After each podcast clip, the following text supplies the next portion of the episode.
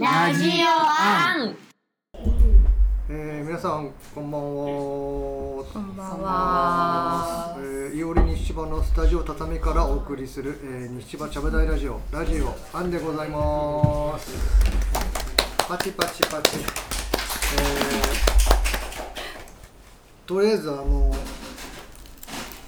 今回依存症ってことでなんか依存症僕ね携帯依存症なんですよ。だと思った。はい。で多分ね。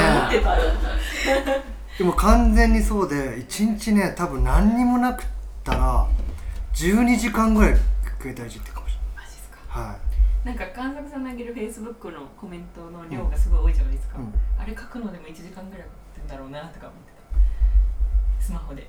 ああ5分で終わります探索ですよろしくお願いしますはい。えー、っと。えー、っと昨日カラオケに行ったんですけど、うん椎名林檎の依存症っていう曲がうんめっちゃ良くて歌いました。萌えです。おーいよしょってことで今月のゲストをご紹介したいと思いますもえちゃんよろしくお願いしますはい。えー、っとテーマがなぜ人は依存症になるのかでゲストが金田由紀さんですね。でプロフィールを読みます。岩手県一関市出身。うん。なぜか小さい頃から人とうまくやれないなという感覚を持ちながら学生時代を過ごす。大学進学をきっかけに親元を離れ千葉市へ。大学3年生の終わりに突如あれ？私社会で生きていく自信が全くないとおののき休学を決心。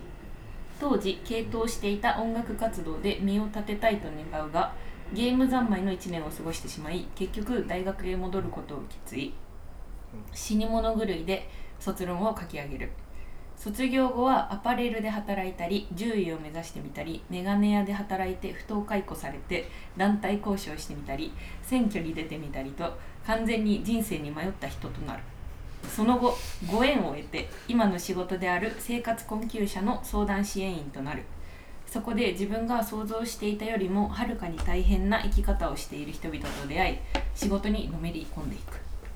中でも依存症の人が抱える生きづらさ孤独にシンパシーを覚えてなぜ人は依存症になるのか回復に必要なものは何なのかと興味を持つということで金田由紀さんでございますお願いしますお願いします。いやー面白いプロフィールでございますね。大変面白いよですうん、萌ちゃんどこが気になりますかまず？えー、なんか全部なんだがちょっと選挙あたりは後ほど掘りたいとしてそうだね。その前のところいろいろあるよね。そうですね、まあ、小さい頃から人とうまくやるあまあねそこねそれってでもういつ頃なんですか？小さい頃って。えーっと幼稚園ぐらい？幼稚園と小学生ぐらい？幼稚園ぐらいかな。うん。なんだか。なんなんか なんか輪に入れないぞ自分みたいな。入りたい気持ちはある。うーんなんかあるようなないようなうん。感じなんだけど、なんかこうなんか割とこうふっと無視されてしまうとか。であとなんか遊んでると大体一人だな一人になっているとか一人でなんか想像の世界でこう砂場とかでうん。なんか棒切れを持ってなんか私は王子様よみたいなかなんかなんで王子様なんかよくわかんないけどうん。騎士だぞみたいな感じでこううん。一人でなんか一人で。なんか敵と戦うみたいな誰もいないんだけど。ああ。そのうまくやれないなって思った時は嫌だなって感じなんですか？小さい頃。なんか嫌とか嫌じゃないとかまでは思わなかったけどこう親が結構それを気にしてなんかなんでゆきちゃんを仲間に入れてあげないの？みたいな。親の方が気にしててあなんかちょっと申し訳ないみたいな。あなんかなんかなんか入れないとまずいのかなみたいな。なんかそんな感じもあったし入りたい気持ちもなくはなかったと思うんだけどうん。みんなとうまくやりたいなみたいな。これ高校あのそ小学校中学校高校とはそのまあ千葉に来る前い、は、うんうんうん。そう結構一人でいることが多かったですか。小高校まであまあなんか大勢ではちょっと難しくって、まあなんかこう気が合う友達が、まあ、1人とかうん。2人とかの中で、まあなんとかやってったみたいな感じですね。で大学に進学して親元離れた時に、はい。大学でも同じこと感じました？そう。大学で大学でどうだったかな？なんかまあそうですね。なんかやっぱ仲大学の時に仲良くなった人とは結構今も仲がいい感じで。うん。なんか同じその学科の人とはそこまで仲良くならず ななれずみたいな。なんかその学科のこう飲み会とかあってもちょっと何話していいか分かんなくてこうぽつねんとしてるみたいな。でそれを気にした人がちょっとななんか一緒に入んなよみたいにこう気を使ってもらっちゃって、ああまたやってるみたいな そんな感じ。ちなみに学学科って何何の学科なんですか？えっと地球科学科地球科学科。何何やるんですか？地球科学科。なんかいろいろやその学科の中ではいろいろやっててなんか水の流れとかなんか川の流れだったりとかなんか岩石のこととかなんか放射線のことやってるとこもあったし、まあ、いろんな地学のいろんなことやってたんですけど一応私は岩石。岩石？岩石を岩石が好きだったの？いや好きじゃなくなかったんだけど。お岩石を受け受け受けるんだ岩石の。そう。なんかいやなんか岩石やってる先生が一番優しくって優しかったんですよ。あ。じゃあその手前では学校入る前までは別に岩石とかじゃなくてじゃなくてなんとなくそこがいい地学的なものがいいなと思った。なんかその高校の時に理科を2つ選ばなきゃいけなくって、もうその時点でそのなんか化学は絶対選ばなきゃいけなかったんですね。うん。でそのあと物理と、えっと、生物と、えっと、地学の中から選ぶんですけど、ななぜか地学うん。宇宙とかいいなとか思ってうんうん。選んじゃってでその、まあ、人気のない学科だった学科のそのやつだったんですけどそこの地学の先生がまたいい先生だったんですよね。高校の。そうそう、はいはい。でそれでなんかそのあ面白いって思っちゃって、まあ、地学会地学うんやろうと思ったんですけど、なんかあの、うん。地学が好きだったんじゃなくて多分先生が好きだった、地学。ね地学。なんかはい人とうまくやれないけど結構人でそのそう選んじゃう。そうそうそう。大学の岩石も人で選ぶっていうのがそうそう。気になりポイントで確かに。うんなんと思う。なるほど。そうですね。で大学3年生の終わりに突如「あれ？私社会で生きていく自信が全くない」とおののきました。はい。起きました。ね どんな感じだったんですか？なんかその就活とかが目の前に迫ってて。そう。なんか就活まではなんか4年生になる時に、まあ、その卒論書くための研究室をまず選ばなきゃいけなくて。でそのやっぱり学科の人たちと全然仲良くしてなかったから、もうど何していいか分かんないみたいになっちゃってんででこれあと1年うんあの何その研究室入ってや卒業したら社会に出なきゃいけないじゃんと思っていやもう全然そんな社会に出る準備できてません私みたいななんか感じになっちゃってえもう無理無理働くとか無理だしとか思って、ちょっともう一回休もうみたいなもう感じで休学。休学を決意。結構休学決意するのも結構大変じゃないですか？まあ親に説明するのが、ね。なんかどどう説明するんですか？いやもう父親まずちょっと母親はもう絶対反対すると思ったので、父親に相談をしてで父親に何か相談したことが今までほとんどなかったので、まあ結構真剣に聞いてくれたんですよね。で私もうなんか生きていく自信ないって言って泣いたんですよ、なんか。うん。そしたら「あもう分かった分かった」みたいな「もう休め休め」みたいになって。でなんかなんか全然説明しなんかそれしか説明してないんだけどうん。それで、まあ、許してくれて、うん。でお父さんからお母さんに説明してあげるからってなって、うん。まあ、あの女お母さんはすごい怒ったんですけど、うん。うん。あのとりあえずお父さんがそういうなら仕方ないみたいな感じで、なんか社会って怖く怖いですよね。こ怖かったですね。ね怖いなって思う。社会について考えると怖いなって怖い。いまだに思うからすごいその気持ちがよかっ俺も怖いもんたでかすぎてうん。概念が。あとなんだろうなんかこう当時やっぱり過労死とかもあるぐらい、なんかみんなすごい働いてたし、お父さんもすごい働いてるイメージが強くて、それこそ単身ずっと単身赴任で、あの会社になんかこう捧げるじゃないけど、人生捧げるみたいな感じで働いてたから、なんかちょっとそれ無理だななんか学校すらまともに行けてない。なんか大大学も授業もほとんど休んで音楽活動したりとかしてたので、いやもう全然そんな毎日通うの無理って思ったし、でその休学の時にもうこれは音楽で行くぞと。休学の時に思って。いやもうそなんかなんかイメージが若たすぎて、うんとりあえず好きなこと音楽みたいな、うん。うんで活動もしてたし。そう。それに方にこうエネルギーをこうやるのは全然苦は苦はないから、うん。それで行こうと。で思ったらゲーム三昧そう。ここなんですよ。音楽やらない やりましたけど何のゲームやってたの？何やサルゲッチュとかやってます？懐かしいやつねなんかもっとコンコンピューターゴリゴリゲームかと思ってあの RPG とかも多分いろいろやってたけどでもそれこそ FF とかドラクエとかももちろんすごいやってたと思うけど、まあ、なんかサルゲッチュサルゲッチュってのがあるの？サルゲッチュってなんか猿を捕まえるんですけどなんか結構まだ 3D が出始めた頃だったと思うんですよね。でなんかすごい酔いやすくて私、うん。もう猿がその 3D で動くのがもうちょっと気持ち悪くなうんうん。なんか捕まえるのが大変、うん。でなんか気持ち悪くなりながらでもうん。夢中になっちゃって、なんでやめない ねやめたいのにやめられない。なんか捕まえたくなっちゃって、うん。でトイレも我慢して。で膀胱炎になるみたいな。そこまでなるまで猿を捕まえたくなったのねなんかはまる、うん。はまりやすいんでしょうね、その頃から片鱗ありましたね。今思えば。でそれ過ごしてはい。あれやっぱり戻るっていう選択するんですよね。そうちょっと何もやってないじゃんみたいな1年間うん。私何もやってないみたいになって。うん。猿しか捕まえてない。で す猿しか捕まえてない。うんそう。膀胱炎になって。そう。も う何やってんのかなうん。みたいになっちゃって、これ戻るしかないなっていうかなんかもうこれでなんか大学も辞めちゃったらなんか一体何やってたんだろうみたいになって。これはちょっと意を決して卒業だけはしよう、うん。で死に物狂いで卒論を。書きましたねテーマは？えっ、とねなんだっけな。えっ、とえっ、とね。ちょっと岩石。あ違う。あのね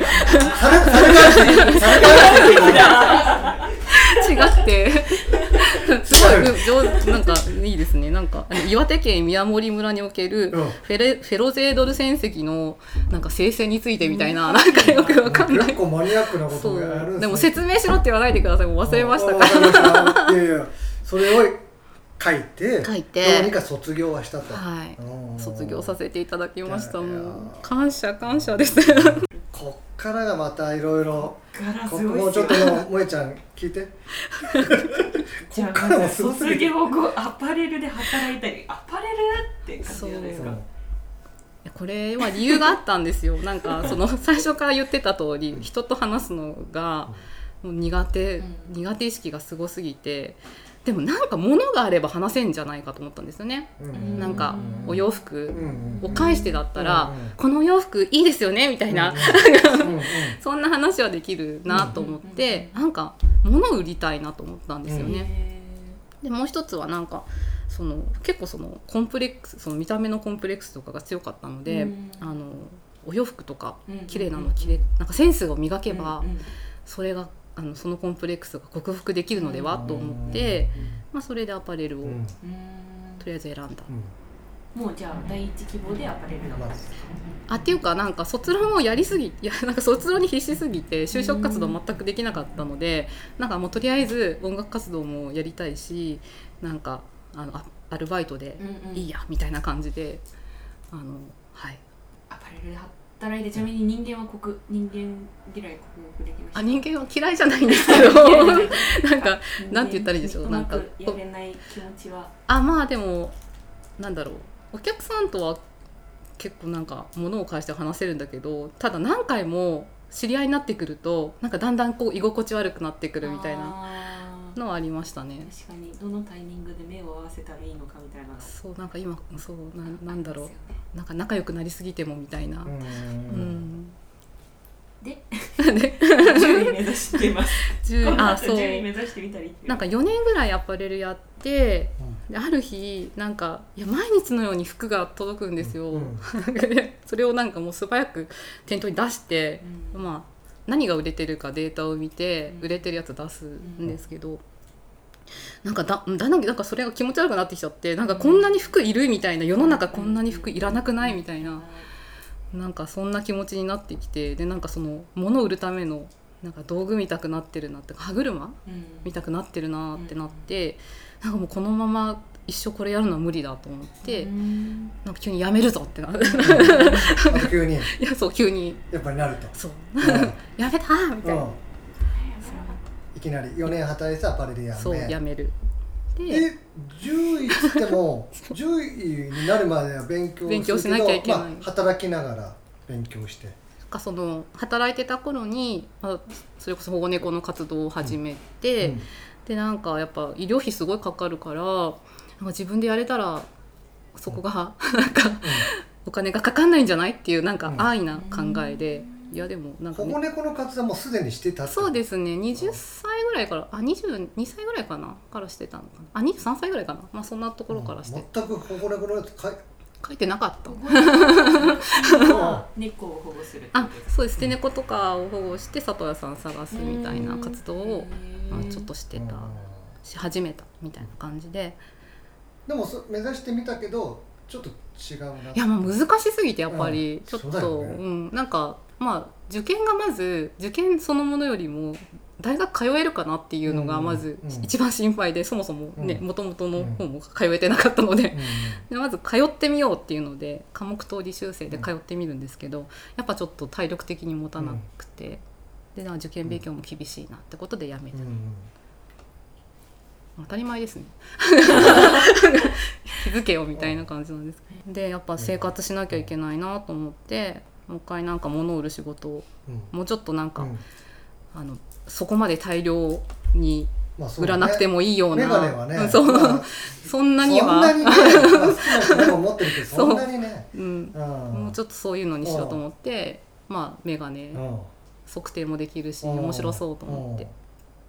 うん。メガネ屋さんでそしたら不当解雇されたんですか？そうなんですよね。なんかあの店がなくなることになったんですよね、でえっ、となんかじゃあまあ結構1年ぐらい働いてたのかな。なんか、まあ、有給とかあるんですかね、とかって。そうそれに消化できますかねとか言ったらなんかもうそんなこと言ったらやめてくださいって 言われて えーみたいな感じで、でもその時多分27とか28ぐらいだったから、えなんか今仕事切られたら生活すごい困っちゃうと思って、えーそれでなんか友達に相談したらなんかそうやって一人でも入れる団、あのユニオンっていうのがあるよとか言って、そこ相談してみなって言われて、まあ、相談してなんか団体交渉っていうのはし一人でやる？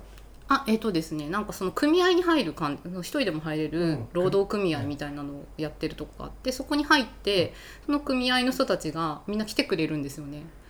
みんな一緒に来てくれて。他のメガネ屋さんのスタッフじゃなくて？じゃなくてそのメガネは私一人なんですけどななんかその組合に入ってる他の人たちがなんか、まあ、一緒に連帯してくれる感じなんですかね。なるほど。なんか同じような経験をしてるから、なんかみんなうん。来てくれてでその一緒に座ってくれて、うん。交渉の場に。でなんかこう不当解雇やめてくださいみたいな、うん。なんかそもそも法律ではこうなってますよねみたいな話をして、なんか交渉する。そしたらなんかうまく？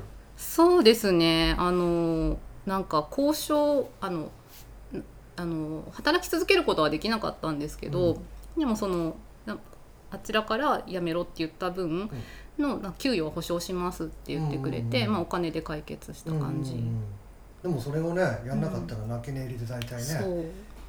そうですね。あとね。遡ってさ社会保険とかも入れましたね。なんかだかうん。ら結構やってよかったちゃんとそれは一人でもうん。そういうところがあるから相談してやった方がいいっていうこそうとですね。そうですね、うん。はい。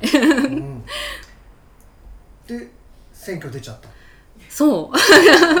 そもそも何選挙に出たんですか？えっと千葉市議選うん。に出たんですけどそれがちょうどその団体交渉した時になんかあなんか声を上げると変わるんだなっていううん。一つの経験になったっていうのとあと同じように困っている人こんなにいるんだなんか全然知らない人が一緒に来てくれて、同じ困り感があるっていうことを知って、なんかそれまではなんか自分のせいで苦しいのかなって思ってたんですよね、うん。なんか自分が悪いからうん。こういう扱いを受けるのかなって思ってたんだけど、まあ、なんか社会の問題なんじゃないってそこでちょっと思えるようになって。もうちょっとなんかアクションしていこうとかって思えるようになったんですよね。でそれでなんか友達からちょうどなんかあの補選、うん。あの市議の補選があ,、うん。あるからうん。出てみないって言われて、なんかでちょうど私もなんかそういう働いてる人が相談できるところがあるといいなとか思ったのでなんかそういうことを訴えて なんかよし出るぞみたいななんかまた安易に 出てみたみたいな。だって小さい頃からなんかなうん。ちょっと哀れな社会ってとこから行っちゃうのね。そうですね。あの立候補まで。いやすごいですよなかなかまねあ今やらないけどなんか当時若かったので。いやすごいい本当にやすごい経験ですよね。行動力っていうか。なんかおかしいですね。なんかこうやって。そうだと思ったらもうバントに行くんだねねやっぱりそうですね。ううん。んまあだねおかしい。おかしいだそれすごいよえー、どうでした？選挙。選挙。楽しかったですか？選挙はまあ楽しかったのもあ楽しい楽しかったなっていうのもあるけれども、まあ、やっぱりその、まあ、一つのそのやっぱことだけじゃダメなんだ。やっぱそのそのね、この町にはいろんな人が住んでて、みんなの困りごとはうん。みんな違うわけですよね。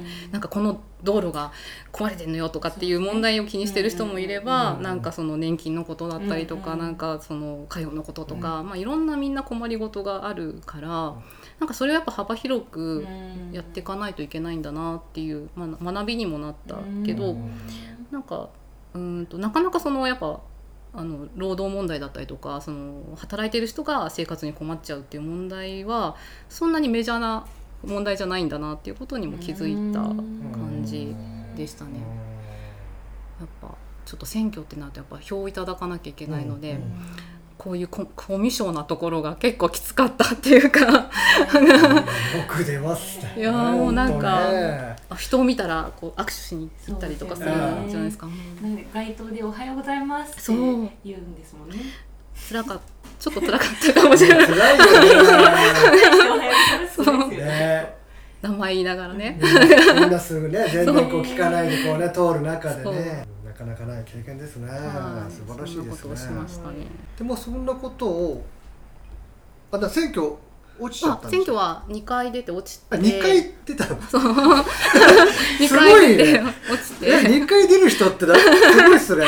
いやでもなんかやっぱねちょっと、うん、出出て落ちたんだけど、うん。でもそのその時あの、まあ、市民ネットワークっていうその、自分たちからこうあの仲間をこう、うん議会に送り出してせ、まあ、生活の困りごとを訴えていこうっていう、まあ、団体だったので、なんかまあそのまま拾ってくれてて、うん。まあ、そこでの事務局みたいなことをやらせてもらったりとか、うん。まあ、だからちょっとそう社会的なこととかはさせていただけてた感じ。うーん。ですね。二回。2回。で二二回。回はやばい。やばいよね。やばいねなんか。ねかっこいい。でまあそういう流れで、まあ、自分の不当解雇とか、うん。まあそういうこともいろいろやって中で生活困窮者の相談支援になると。そうなんです。その、まあ、選挙出てその、まあ、政政治団体とか市民団体にいた時にいろんな、まあ、活動とかをさせてもらえたので、うん。その中でいろんな人と知り合いになって、でやっぱりそのそのなんだろう生活の困りごとっていうか生活に困窮しちゃうっていうことに対して何かやりたいなって思っててでなんかたまたまあの伴走型支援士っていうなんかし民間の資格があったんですけど、うん。それなんかこう困っている人に、うん。まあ、伴走しながら一緒にうん。なんか寄り添って支援するみたいな、でそこに行った時に、まあ、フードバンクやってた方うん。がたまたまいてで私こういうのやりたいんですよって言ったら「あやるからじゃあやろうかなんかちょっと一緒にやる?」みたいな感じで誘ってくれて、で、まあ、そこで働くことになった。なんか社会と合わないって感じだけどずっと目が社会に向いてる感がありますよね。そうあそうかもしれないですね。その時はうん。確かにそうだったと思いますねね。うん。すごい利他的というか。いやそんなことないないと思う。うんなんか自分あでもどうなんだろう。自分の問題をでもあんまりちょっと見てこなかった気もするんですよね。今振り返ると。うん。なんかこう社会の方を変えたいっていうことが多分強かった時だったと思いますね。今今の仕事もその伴走型？今はその生活困窮者の相談員なんですけど、うんうん。えっと、今年の2月からうんちょっと働きすぎワーカホリックになっちゃってあの適応障害を発症し、うん。あのお休みをしていますね。ね。給食中は何してるんですか？休食中はまゲーム三昧ああゲームもちょっと最近 ちょっとしちゃった。ゲームやっぱしだすと。最近何やってる？最近ロママサガ3とかロマサガ2とか。そうね。そう。みんな知ってるんですね。そうやったり。してへ楽しいな、うん、うん。いやゲーム楽しい一番幸せだなって思う瞬間っていつです？どういう時なんですか？あいつなんだろう。なんだろうな。あそういうのかんなんかそういえば考えてなかったですね。なんか幸せ、ゲームしてる時とか？ゲームしてる時あれ幸せなんかな？楽しい楽しい？うん。幸せな時。なんかなんですかね。一旦じゃあ観測さん挟んどくまで。考えて考えてます。考えておきます。あ幸せ。幸せ。いやー幸せだな 幸せ？大体幸せですよ、うん。僕。うん。本当。いやそのなんか本当ねし幸せですね。毎日。行き地が低め？いく幸せの行き地が低め？うん。ですか？えどのぐらいなんだろう？みんな。何が幸せなのかちょっと分かってないけど。だってなんかこんな適当に生きてても生きて生きていけるんだって状態がもう幸せだなと思って、そう。だからなんか僕その前のねその呼吸やった時も、うん。この店が成り立たないようだったらここのち西芝民の人たちのなんか民度がどうなのかな。って言って誰も今日も来なかったなーって。お前らがいけない。人のせいにばっかりしてましたけど、いいねいいね。うん、今幸せですよね。でもなんかなんか今すごい人間らしく生きてるなって感じが、うん。ん。する。やすうん仕事休んうで、ん前まではやっぱ仕事が命みたいなうん。ところが。社会に出るの。あんなに嫌がって 休学までしたのに。そう。仕事が命みたいな。そう。なんかもうな。なんだろうね。なんかやっぱたの楽しいっていうかその生活困窮者の相談支援の仕事は、うん。やっぱすごく楽しかったっていうか、なんか学びも多くて、うん。まあ、それが幸せだと思ってたけど今逆になんか休んでみて、なんか日々なんかその日やりたいことだけやってるみたいな、なんかでゆっくり休めることもできて、うん。まあ、大好きな人たちに囲まれてみたいな感じで、なんか幸せですね。なんか何してる時とかじゃないかも、ううん。んあるんですか？あえ？萌えさんあは私私も結構行き地が低いから基本的に幸せなんですけど一番幸せなのがいい夢を寝てる間に見れた時。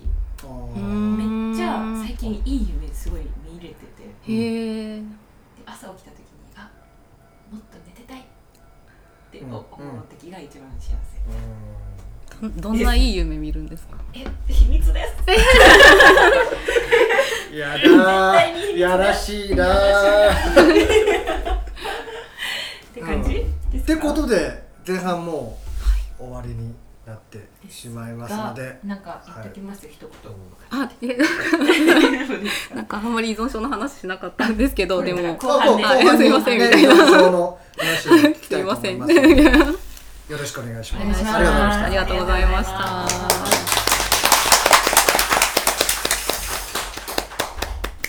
たラジオアン